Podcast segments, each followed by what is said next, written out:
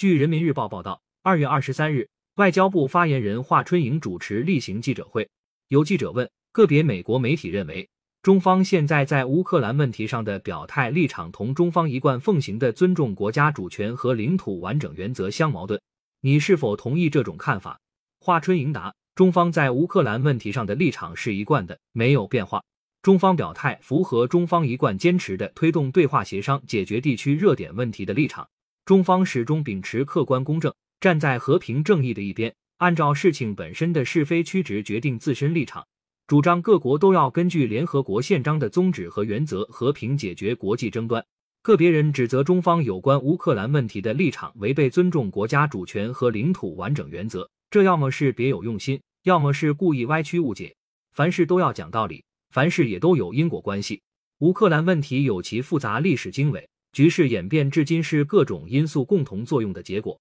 要想正确客观认识并寻求理性和平的解决方案，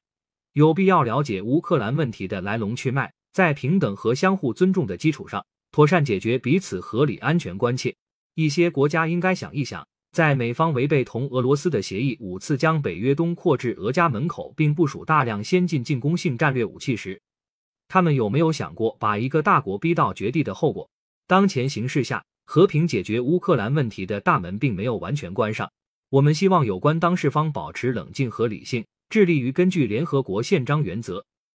通过谈判和平解决有关问题。中方将继续以自己的方式劝和促谈。欢迎并鼓励一切致力于推动外交解决的努力。感谢收听羊城晚报广东头条，更多新闻资讯，请关注羊城派。